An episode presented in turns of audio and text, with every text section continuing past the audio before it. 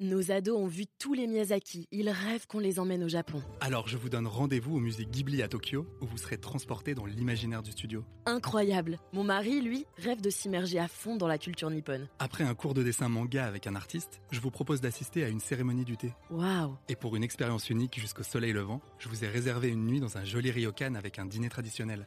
Je nous y vois déjà. Avec Marco Vasco, ne rêvez plus, vivez votre voyage l'esprit libre. Au rendez-vous sur marcovasco.fr pour imaginer votre prochain voyage sur mesure. Les podcasts du Figaro. C'est l'écrivain qui incarne le mieux la liberté de penser et de blâmer. Beaumarchais, sous Louis XVI, a bataillé trois ans contre la censure avant de pouvoir faire représenter sa pièce célèbre, Le mariage de Figaro.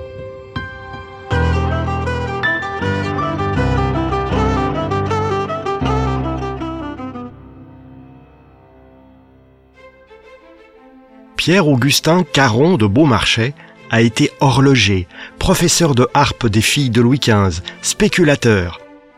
On le retrouve aussi agent secret, fournisseur d'armes aux insurgés américains, et après ses premiers succès au théâtre, avocat du droit d'auteur. Bref, ce n'est pas seulement un homme de lettres, c'est aussi un aventurier.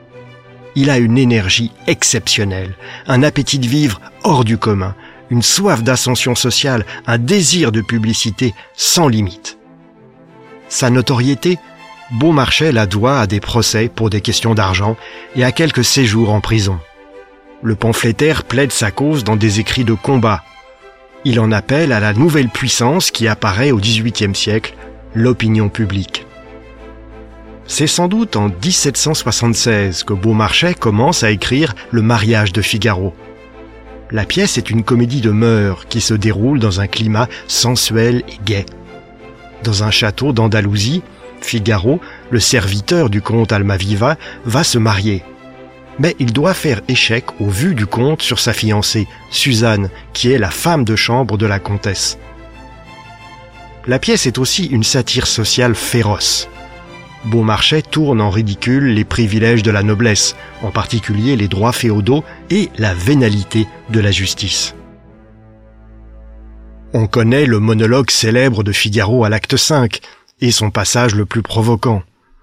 Le valet apostrophe son maître de façon imaginaire et déclare Parce que vous êtes un grand seigneur, vous vous croyez un grand génie. Noblesse, fortune, un rang, des places, tout cela rend si fier. Qu'avez-vous fait pour tant de bien? Vous vous êtes donné la peine de naître et rien de plus. La suite du monologue fait allusion aux aventures de Beaumarchais avec la censure. Figaro continue. Que je voudrais bien tenir un de ces puissants de quatre jours, si légers sur le mal qu'ils ordonnent, quand une bonne disgrâce a cuvé son orgueil. Je lui dirais que les sottises imprimées n'ont d'importance qu'au lieu où l'on en gêne le cours, que sans la liberté de blâmer, il n'est point d'éloge flatteur, et qu'il n'y a que les petits hommes qui redoutent les petits écrits. Cette pièce est une bombe. Or, à l'époque, aucun livre ne peut être publié en France, aucune pièce représentée sans le feu vert de la censure. C'est une administration de l'État. Mais il faut le souligner, les censeurs sont eux aussi des écrivains de rang intermédiaire, ni tout à fait inconnus, ni célèbres. Tous ces censeurs sont tiraillés entre leur mission et le souci de ménager les hommes de lettres qui leur soumettent leurs manuscrits, afin d'en faire des alliés pour la suite de leur carrière. De plus, un certain flou existe sur ce qui est acceptable ou non. Bref, l'appréciation portée sur un livre peut varier d'un censeur à l'autre. Beaumarchais, de son côté, ne veut pas publier son ouvrage à l'étranger de façon clandestine. Le diffuser sous le manteau en France n'a pas plus de sens à ses yeux. Il a l'orgueil de sa signature. Il veut assumer son œuvre et la faire représenter. En 1781, l'auteur du mariage de Figaro commence donc une véritable campagne de lobbying. Il lit lui-même sa pièce en privé devant des invités triés sur le volet. L'écrivain soumet aussi son manuscrit à des confrères en vue.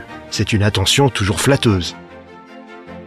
Dans les salons parisiens, un courant d'opinion se crée peu à peu en faveur de Beaumarchais, courant d'opinion favorisé par la curiosité et l'esprit frondeur.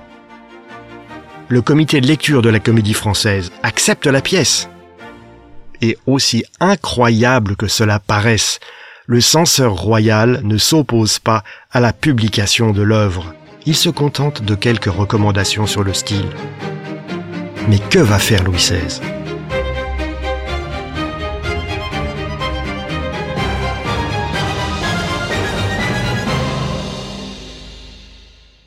Merci d'avoir écouté ce podcast. Je suis Guillaume Perrault, rédacteur en chef au Figaro. Vous pouvez les retrouver sur lefigaro.fr et sur toutes les plateformes d'écoute. À bientôt. Nos ados ont vu tous les Miyazaki. Ils rêvent qu'on les emmène au Japon. Alors je vous donne rendez-vous au musée Ghibli à Tokyo, où vous serez transporté dans l'imaginaire du studio. Incroyable. Mon mari, lui, rêve de s'immerger à fond dans la culture nippone. Après un cours de dessin manga avec un artiste, je vous propose d'assister à une cérémonie du thé. Waouh Et pour une expérience unique jusqu'au soleil levant, je vous ai réservé une nuit dans un joli ryokan avec un dîner traditionnel. Je nous y vois déjà. Avec Marco Vasco, ne rêvez plus, vivez votre voyage l'esprit libre. Au rendez-vous sur marcovasco.fr pour imaginer votre prochain voyage sur mesure.